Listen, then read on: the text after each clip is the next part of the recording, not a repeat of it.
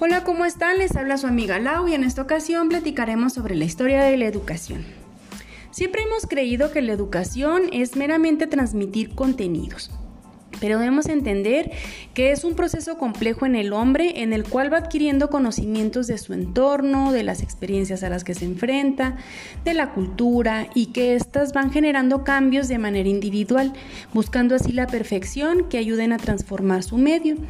La educación es universal pero también individual, esto es que está presente en todos pero tomando en cuenta características particulares de cada uno. Es formar seres humanos, pues que sepan elegir, ser responsables y aprender a transformar su vida de manera constante para avanzar hacia la excelencia.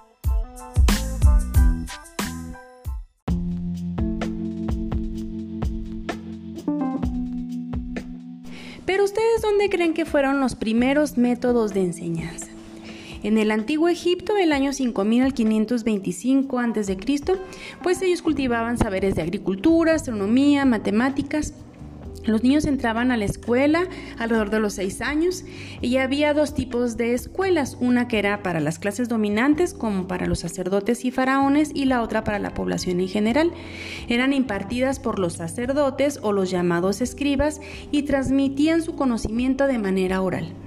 La escritura como la educación física, estas sí eran muy importantes para las clases de élite. Y es aquí donde surge la primera escuela en la casa del faraón, más o menos en el año 2000 a.C., y su enseñanza era memorística. Y la disciplina era muy estricta, ya que daban castigos severos. Ahí se enseñaban preceptos morales y conducta, política mediante la oratoria y daban instrucción militar para todos. En Grecia, su auge inicia alrededor más o menos del año 1800 a.C. Sócrates, Platón y Aristóteles, ellos fueron los principales pensadores en la concepción educativa y su principal objetivo era preparar intelectualmente a los jóvenes para que ellos pudieran asumir posiciones de liderazgo en las tareas del Estado y la sociedad. Desarrollaban las artes, la enseñanza de la filosofía y el cultivo de la instrucción atlética. Aquí es donde surgen las Olimpiadas y surge la primera escuela del alfabeto como la primera escuela pública. Por otra parte, los romanos, ellos proponían ideas humanistas inspirados en los griegos. La educación romana pues transmitió al mundo occidental el estudio de la lengua latina, la literatura clásica y la base de los conocimientos se centraban en las siete artes liberales, que se dividían en el trivium formada por la gramática, la retórica y la lógica, y el quadridium, que era un compuesto por la aritmética, la geometría, la astronomía y la música. Su método de aprendizaje también era solo la transmisión del conocimiento e igualmente se daban los castigos severos. Aquí es donde inician a dar los primeros salarios para los maestros. En la Edad Media, del siglo V al XV más o menos, inicia la formación cristiana. Aquí aparece la escolástica, que era una corriente dominante del pensamiento medieval donde se consideraba la fe sobre la razón. Sus principales precursores fueron Santo Tomás de Aquino y San Agustín. Y el clero o la iglesia se encargaban de difundir la educación para la salvación eterna. Existen tres tipos de niveles de educación, que eran la elemental, la media y la superior. Después llegamos al humanismo pedagógico en el siglo V y VI y aquí surge el Renacimiento, que es como el redescubrimiento de las culturas clásicas. Ellos ya veían la individualidad del hombre y su método era el dialéctico basado en la ética y la religión, es decir, que ayudaban a tomar conciencia de sí mismos para implementar sus capacidades intelectuales. Erasmo de Rotterdam aquí ya promueve la desaparición del castigo. Empieza a implicar a los padres de familia en la educación de sus hijos y hace la selección de talentos para la instrucción superior. Bodín crea la escuela pública y el maestro era un padre espiritual. Él debía de tener amor por sus discípulos, amor por la cultura, tener paciencia para superar las diferencias y todo lo hacía mediante el ejemplo. La educación aquí se da mediante la interacción, en tertulias, intercambios de ideas y su fin era alcanzar la virtud. En la edad contemporánea, esta se da durante el siglo XVIII, aparece la ilustración y el racionalismo, es decir, aquí se dedican al estudio de las ciencias. Se guían por la razón, donde todo tiene que ser demostrado. Aquí se crea la gran enciclopedia, que eran esos libros rojos que teníamos en las bibliotecas de nuestros papás, y aparecen grandes precursores como Rousseau, con su pedagogía busca características o talentos de sus alumnos y estudia el ambiente donde se desenvuelve y le da importancia al juego, al trabajo físico y al vínculo. Pestalozzi, él estudia el desarrollo del alma del niño. Andrew Bell y Lancaster promueven la enseñanza por mentores, aprovechando talentos de algunos jóvenes para ayudar a los otros. En el siglo XIX inicia la escuela pública, se institucionaliza la educación. Aquí ya empieza a reglamentarse la gradación de la escuela y es donde aparece el kindergarten elaborada por Owen en el año de 1816. Durante el siglo XX se dan corrientes pedagógicas pegadas ya a la psicología. Estas eran el, gestaltismo, el conductismo y el constructivismo, donde el alumno va construyendo su propio aprendizaje. Y aquí se luchaba por una educación de calidad y democrática.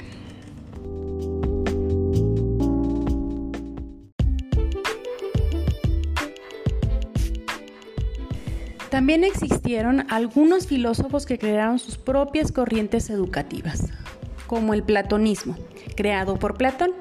Fue el primero en utilizar una teoría pedagógica que la basaba en el estudio del alma y que ésta nos llevaba a la sabiduría con sus dos formas de conocimiento, que eran la doxa, que él refería al conocimiento bajo la opinión, y la episteme, que habla sobre el dominio de la ciencia. Y él decía que el conocimiento verdadero siempre llegaba por la razón.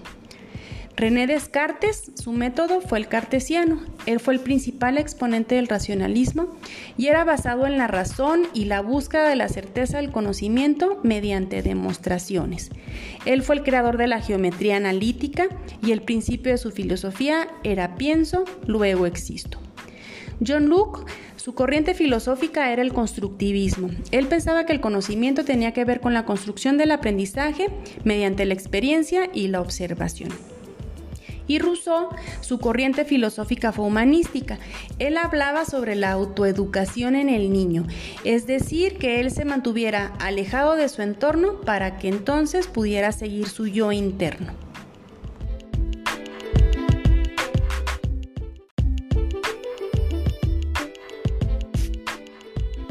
Pero, ¿qué es el aprendizaje? Desde el punto de vista filosófico, pudiéramos decir que es el estudio del origen del conocimiento.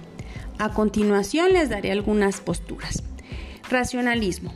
Sus principales precursores pues, fueron Platón, Descartes y Kant, y ellos reafirmaban el poder de la razón como principal fuente del conocimiento.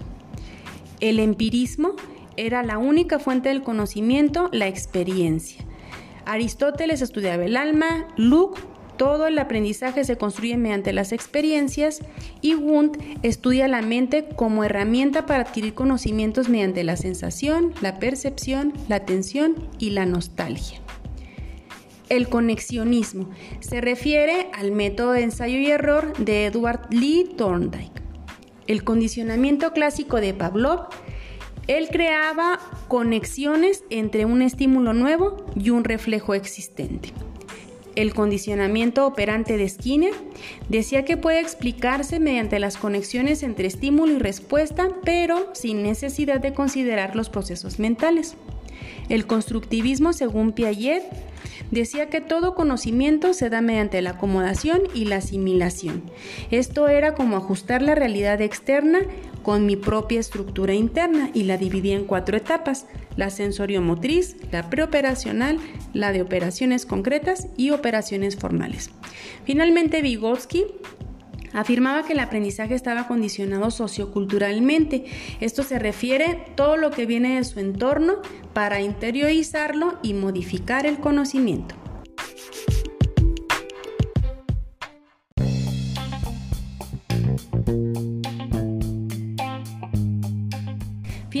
Les mencionaré algunas teorías que nos dan una breve explicación de los diversos métodos para llevar a cabo el aprendizaje. La primera es enseñanza problemática. Esto era como establecer una estrategia didáctica donde el pensamiento se daba a partir del establecimiento de un problema, como su nombre lo dice. Invita al raciocinio, crear hipótesis, hacer al alumno reflexivo para la búsqueda de la solución. Pedagogía para la paz era el principio de la no violencia. Es decir, que fuera transformando a la persona del conflicto hacia la paz. Su metodología se basaba en lo histórico para indagar los fenómenos culturales, lo filosófico para saber cómo lo causó y experimental para analizar el comportamiento individual y social. La educación inclusiva era que todos tenemos los mismos derechos, todos los niños aprenden juntos independientemente de sus necesidades y aquí nos da la oportunidad de empezar a convivir con personas con discapacidad. El pensamiento complejo es que vivimos en un mundo complejo con crisis distintas que nos permiten avanzar o retroceder. Esto era enseñar al alumno a seleccionar la información verídica que lo ayudara a reflexionar, que nutra su paz mental y a la persona. Promueve la inteligencia emocional y aquí reflexionamos sobre quiénes somos, dónde estamos, de dónde venimos y hacia dónde vamos. La pedagogía de la diversidad era una propuesta basada en la emoción, no en el contenido. La idea de la conciencia activa, poseer un sentido de desarrollo humano y la transformación social, es decir, educar para saber decidir desde sí mismos, propiciando el respeto mutuo y la conexión. Finalmente, el enfoque por competencias, sus principios fundamentales son el saber ser, saber conocer y saber hacer. Promueve el tener la información, reflexionarla, saber aplicarla y practicarla en la resolución de los conflictos. Aquí es indispensable tener la responsabilidad y un proyecto ético de vida.